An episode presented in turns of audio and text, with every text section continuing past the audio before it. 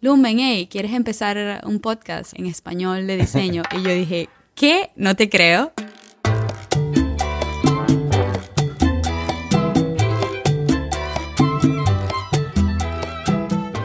Hola y bienvenidos a Diseño Cha Cha Cha. Mi nombre es Pablo Stanley. Y yo soy Lumen Bigot. Y este es el primer episodio en este podcast en el que vamos a hablar de diseño, tecnología y las historias de latinos en esta industria. ¡Yeah! ¿Y qué más? ¿De qué más vamos a hablar, Lumen?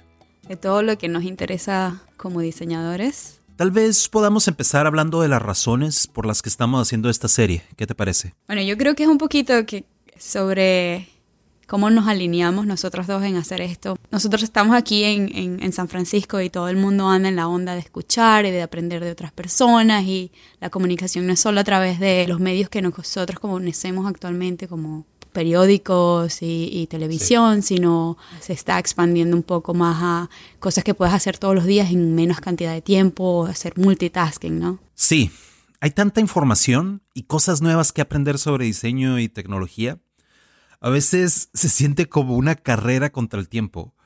Siempre aprendiendo algo nuevo y, un día estamos hablando sobre diseño de experiencias conversacionales con bots. Al siguiente día estamos hablando de cómo incorporar realidad aumentada en nuestros productos. está un poquito loco, ¿no? Sí. Y lo que pasó fue que nos dimos cuenta de que nada de esto estaba llegando a nuestras raíces, como, como nosotros decimos, nada, nada esto está llegando a otros diseñadores, colegas que están en Latinoamérica o gente incluso en Europa que no tienen idea de que esto es una cosa que realmente funciona y es interesante en otras localidades, no nada más en la Bay o Estados Unidos como tal. Exacto. De cierta manera vivimos como en una burbuja, ¿no?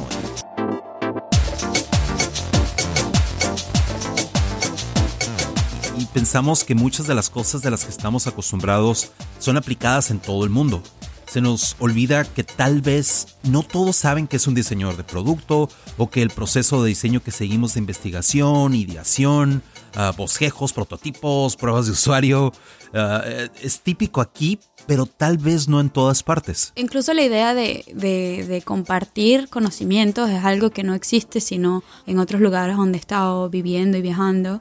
y me llamó la atención como que empezar algo en, en, español que, que realmente sintiera que, que, tuviera valor, ¿no? Y que mucha gente que quizás la necesita de verdad eh, se interesara en, en, recibir este tipo de información. Sí, yo creo que, que nuestras intenciones pueden ser este, malinterpretadas de que, hay estos, estos chicos allá en San Francisco se creen mucho y nos van a enseñar qué es el diseño.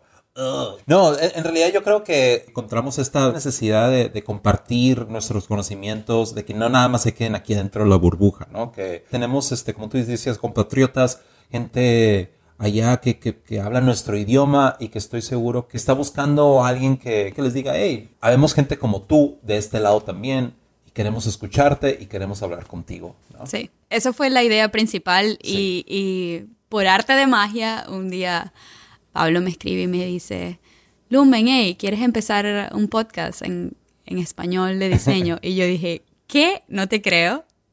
La verdad es que acababa de escribir en mi lista de cosas que quería hacer este año, eh, escribir o compartir cualquier tipo de cosas de diseño en español. En español.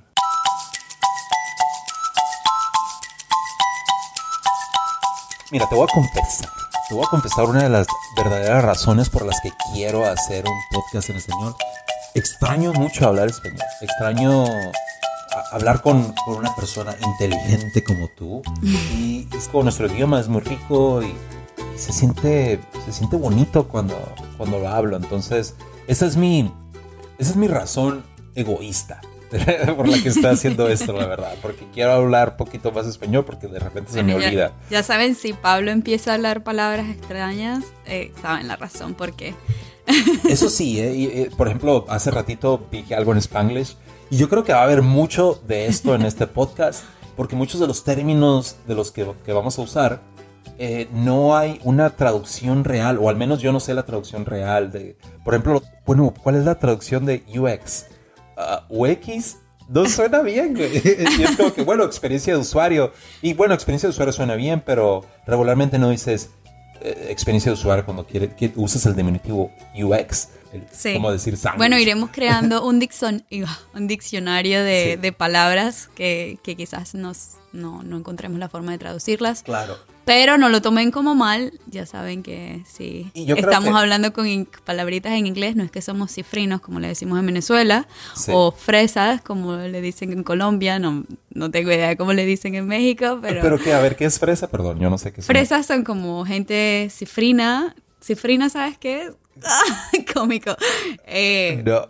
gente que se la cree o que Oh, habla muy no, eso- refinado. ah, mira, a, a eso iba, porque sí, en México sí le decimos fresas a esas personas. Eh, eh, eh, fresa es como que te crees mucho y te, que te, te la tiras de muy, Exacto. de muy acá. Exacto. Um, Bueno, eso fue una introducción bastante larga, pero creo que valía la pena gastar un poquito de tiempo Sí. hablándoles un poco de la idea y, y que estamos bastante abiertos a escuchar sobre qué Exacto. temas les gustan a ustedes o qué, qué les gustaría escuchar de nosotros. Vamos a hacer como las voces desde acá de San Francisco, pero no necesariamente la gente que los va a ayudar a aprender perfectamente cosas de diseño, sino es más que todo como si nos reuniéramos y habláramos de diseño y les diéramos Exacto. nuestras opiniones. Una de las cosas que queremos hacer también es invitar a otra gente que está de este lado también, que es otros latinos que están diseñadores, este, este, gente que está trabajando en producto, tal vez ingenieros. Hay mucha gente latinoamericana de este lado también que, que sorprendentemente está de este lado y, y mucha gente tal vez no se da cuenta de que están aquí, tal vez no tienen un, un lugar para dar su voz. Yo creo que es muy importante que, hey, vente para acá, vamos a hablar de diseño tómate un cafecito con nosotros o si, si eres yo, tómate un mezcalito conmigo y vamos a agarrar valor y, y hablar de a- hablarle a la gente, ¿no? ¿Qué tal si hablamos de nosotros? Sí, ¿Qué tal? ¿quién eres tú, Pablo? Bueno, O sea, no, no, no, no. ¿Quién eres tú, Lumen? O sea, a ver, Lumen, ¿qué rollo contigo? ¿Qué, co- ¿Cómo llegaste acá a San Francisco? ¿Cuál es tu historia? Bueno, eh, me mudé de Venezuela hace ya bastante tiempo por el hecho de que hay muchos problemas y situaciones allá que no convenía quedarse. Me mudé de Venezuela, me mudé a Torino, que es una parte en la parte norte de Italia. Sí. Estudié marketing y comunicación allá un año. Estuve allá en Italia por tres años. Y mientras estaba en Italia empecé a ver cosas que, que me gustaban, que estaban haciendo la gente aquí en San Francisco, la Oh. industria de producto, um, que no existía como que las agencias, sino más que todo el diseño interno en las empresas. Y mientras estuve en, en esta agencia, BBDO en Milán, trabajé en producto. Hice un diseño de, de de una aplicación para un banco y me encantó. poder eh, enfocarme en todos los detalles y dónde la gente va a cliquear y dónde la gente va a buscar y todo eso. Y Me, me- me encanta que te encantó trabajar para un banco porque siento que es como que tal vez una de las cosas más aburridas en las que puedes trabajar. es- este banco era bastante particular. Era un banco para gente joven, entonces los clientes estaban bastante abiertos a, a explorar cosas nuevas, pero siempre creo que no importa qué cliente o qué tan malo o chimbo sea el cliente, lo que importa es que tú sigas haciendo un buen trabajo Sí. y, que, y que te apasione lo que estás haciendo más que todo. Cuando hice ese trabajo me di cuenta de que quería seguir haciendo eso, pero las agencias no me daban la libertad de seguir ejecutando nuevas ideas o iterando en el producto o, o todo este tipo de cosas. Así que empecé a pensar en, en cómo mudarme a Estados Unidos, donde estaba Sí. esta onda de eh, product design y UX design y interaction design y miles de palabras que usan para definir la misma cosa, pero sí, te lo juro que sí. pero obviamente yo estaba en Italia, no hablaba inglés, pero trabajaba para clientes de aquí de Estados Sí. Unidos. Y es cómico porque mi esposo me traducía los correos y, y respondía a los correos, pero yo, haría- yo hacía el trabajo, ¿no? Porque me encantaba. Y después del trabajo del día a día y llegaba a la casa y trabajaba más, yo no hablaba inglés nada, porque yo me fui de Venezuela y lo que empecé a aprender fue italiano. Sí. Y tenía que nece- necesitaba ayuda de alguien que hablara inglés y, res- y respondiera en inglés, porque obviamente Google Translate no Exacto. era suficiente. Me empecé a dar cuenta que sí, que venirme para acá era una buena idea, que venirme para acá era algo que quizás me iba a ayudar a mejorar esa área de diseño. Decidimos mudarnos a Londres, donde quizás iba a poder empezar a aprender inglés, porque yo tengo este problema de que si yo no me mudo al lugar, no voy a aprender el idioma.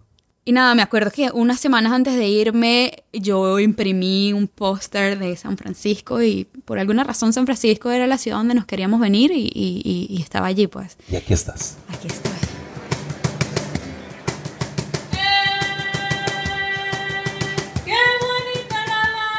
Y ahorita, ahorita estás trabajando en Eventbrite. Es una compañía, compañía bastante grande, se, encarga de todos los tickets de un chorro eventos. Eh, yo me mudé aquí a San Francisco y eh, inmediatamente después, como los dos, tres meses, encontré trabajo con Eventbrite. La empresa es genial, hay demasiadas cosas que mejorar y eso fue como que una de las cosas que me gustaron, aparte de la gente, la mejor forma de definir Eventbrite es las personas que trabajan ahí Sí. y, y lo amables que son, los apasionados y, y eso fue una de las cosas que me encantó cuando entrevisté y por eso los escogí a ellos. Actualmente estoy como Product Designer, Senior. Senior, Product Designer. Senior Product Designer. Ah. ¿Cuál, cuál, cuál sería la traducción de Senior Product Designer? Porque me quedé como Senior, suena como que diseñador de producto viejito o sí, ¿verdad? La mayor. ¿Cu- cu- ¿Cuál es la, la traducción de Senior Product Designer? Bueno, no tengo, no tengo idea. No tienes idea. No tengo ni idea de cómo es- se Y eso es lo que, a lo que me refiero con un chorro de cosas, de palabras, de que tenemos que decirlas en inglés porque no hay una verdadera traducción en español. Exacto. Ah, o al menos que no conozco, al menos yo no lo conozco. Pero bueno, eres Senior Product Designer. ¿Qué, qué, qué significa eso? ¿Qué, ¿Qué hace un Senior Product Designer en Eventbrite? En Eventbrite tenemos eh, un, un grupo de diseños que está dividido en User Experience Designers, Sí. tenemos Product Designers y tenemos Marketing and Brand Communication Designers. Si tú eh, dibujas una línea, en un lado tenemos el- la gente de UX, que son los User Experience Designers, Ajá. y al extremo están los Marketing o Brand Communication Designers. Sí. Y Product Design está justo en el medio de, de esas dos. Y prácticamente nosotros nos encargamos de, en- como Product Designers, de ah, traducir cualquier tipo de ideas y trabajar produciendo estas ideas conjunto a los diseñadores de user, los User Experience y los ingenieros. Porque muchas veces, específicamente en Product Design, eh, estamos diseñando cosas que son muy ah, técnicas y son muy difíciles de traducir o, o hacerlas friendly o hacerlas bastante fáciles de interpretar sí. a, a los usuarios como Sí. tal, ¿no? Entonces, ese es cuando el Product Design eh, ayuda a hacer todo eso. O sea, el día a día es prácticamente hacer sketches o, o- o hacer los bocetos del- de, de todo, después pasarlo a prototipo, después pasarlo a final design, hacer user test. Prácticamente es una mezcla de, de un user experience y un visual designer al mismo tiempo. Y siento que, que- que el diseñador de producto hace un poquito de todo, ¿no? Alguien que al- a, a final de cuentas tiene conocimiento de todos los pasos que llevan a comunicar algo, a, a- a lograr una, una solución a un problema. Puede ser una característica específica de tu producto. A veces lo confundo como product manager, como eh, manejador de producto. Tú, tú estás así bien al tanto de todos los Sí. pasos, ¿no? Es alinear, es, aline- es más o menos como alinear eh,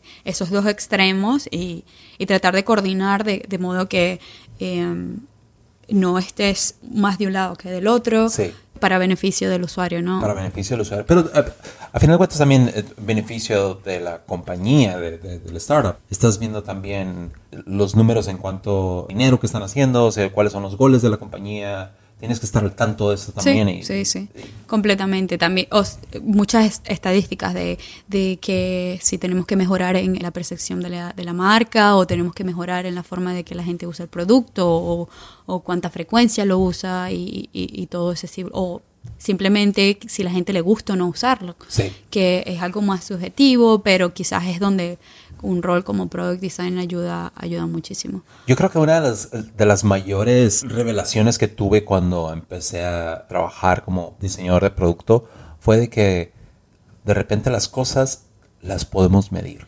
Porque como diseñador gráfico antes, porque diseñador gráfico he sido por mucho tiempo, pero diseñador gráfico que hace pósters y que hace cosas que se imprimen y que las pones en cierto lugar, pero no sabes si en realidad funcionó. Si, si vino la gente, o por ejemplo si es un evento y si vino la gente, pues qué bueno. Y, y- y dices, bueno, supongo que Sí. los, los volantes que puse allá afuera Sí. y, y los, el marketing que puse allá afuera pues, funcionó, pero no, no, una verdadera forma de medirlo. Exacto, eso es exactamente lo que me llevó a mí a transicionar de, de una visual designer o una graphic designer a ser una product designer, porque muchas, muchas veces me sentía en este, en este círculo de, oh, ¿será que estaba bien? ¿Será que estaba mal? ¿Está bonito o no está bonito? ¿Me gusta o no me gusta? Y lo que me gusta hoy no me gusta mañana.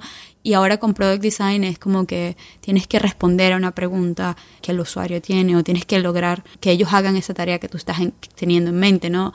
En cambio de simplemente cosas subjetivas de, de diseño como tal. Bueno, eso es más o menos lo que hago yo diariamente aquí en San Francisco. Eh, mi equipo es de 20 personas de diseño. 20 personas. Sí, que están en el, en el equipo de diseño. ¿Y se dividen en diferentes equipos? ¿Cómo está el rollo ahí con Sí, cada diseñador pertenece a equipos de feature teams, que son como los equipos de, que, de lo que estás trabajando en específicamente, tipo login experience o, o, o este tipo de cosas. Hay dos diseñadores por equipo y normalmente, dependiendo de qué tan eh, complicado sea el proyecto, trabajas con un UX designer. Normalmente los equipos de, el, equipo de diseño de brand eh, no está incluido porque ellos trabajan en otras cosas específicamente, pero están presentes en las reuniones o cuando uno los necesita prácticamente.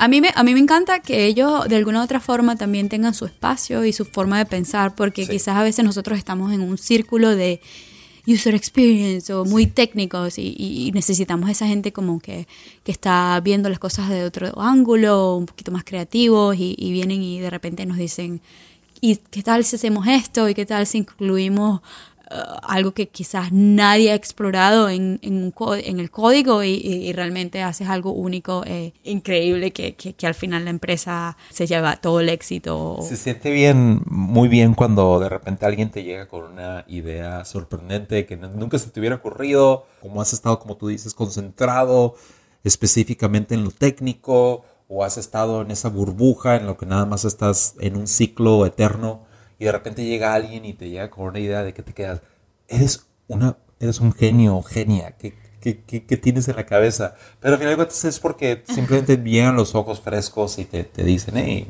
¿por qué no hacemos esto? Y a mí me emociona mucho eso. Y lo que quiero es instantáneamente quiero agarrar una computadora y aplicarlo y ponerlo y ya. ok, hay que hacerlo ya.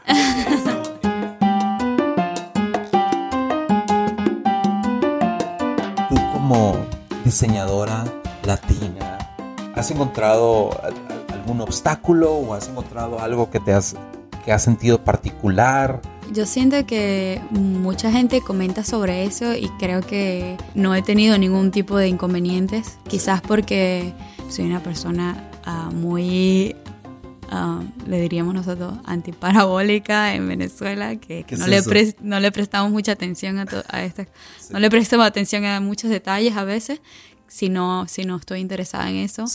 Pero una cosa que, no y, no, y no como diseñadora o como mujer, sino como latina, es, es difícil cuando aprendes un idioma, eh, aprender el lenguaje, eh, cotidiano de las, de las personas y lograr expresarte de una forma más natural y menos formal. Y mucha gente cuando trabajaba decían que yo hablaba muy formal o que yo me sentía, sentía que era muy técnica y, y, y, ¿sabes? Me respetaban por eso, pero yo sentía que no era mi forma de ser y, no quería perder esa forma de que como yo soy, como yo hable, como yo interpreto las cosas. Y, y, esa es una de las cosas que es más difícil y creo que va a seguir siendo difícil hasta que tenga mucho, mucho más tiempo aquí viviendo, pero del resto creo que no hay obstáculos, creo que la mayoría de los obstáculos se los pone la gente, en mi opinión, y que aquí es el lugar donde las personas son más abiertas que en ningún otro tipo de lugar y están dispuestos a escucharte y aprender de ti y a saber más de ti. Y creo que yo he vivido, yo he vivido en, en, diferentes lugares. Viví en Londres, viví en, en, Italia y viví en Venezuela.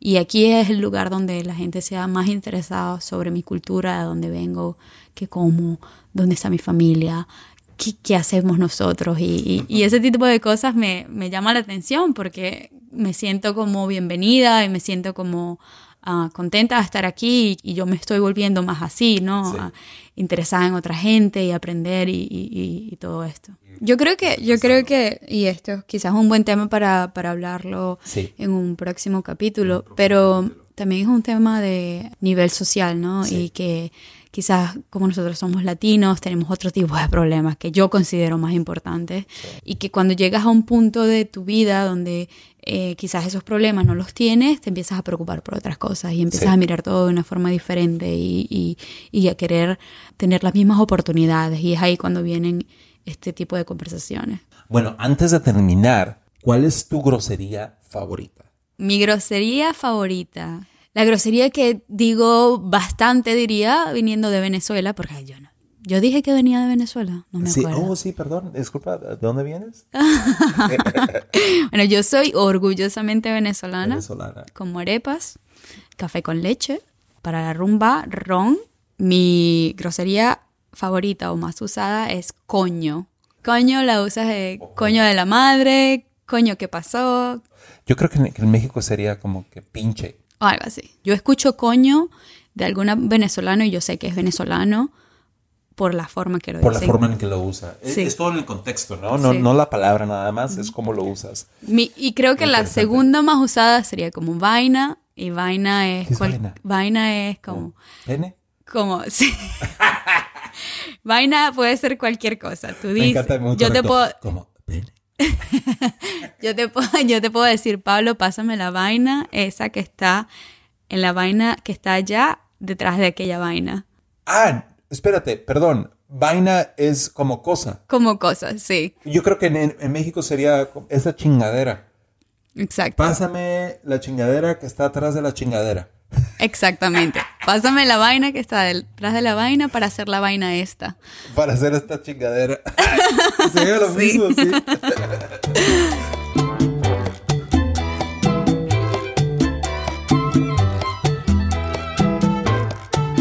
Lumen, muchas gracias por, por responder mis preguntas, por contarnos sobre ti. Y bueno, este primer episodio sobre mí, sobre Lumen. Lumen bigote. suena como bigote. Sí, mucha gente me, me decía así, Lumen bigote. Pero el próximo episodio creo que eh, va a ser bastante interesante, así que no se lo pueden perder porque es sobre Pablo. Y Pablo es una persona bastante interesante que con diferentes intereses, con diferentes mezclas culturales que, que, que no se lo pueden perder. Gracias, gracias. Muchas gracias, muchas gracias por escuchar. Esto es Diseño Cha Cha Cha. Yo soy Pablo Stanley Y yo soy Lumen Bigot. y nos vemos al ratito. Hasta la próxima.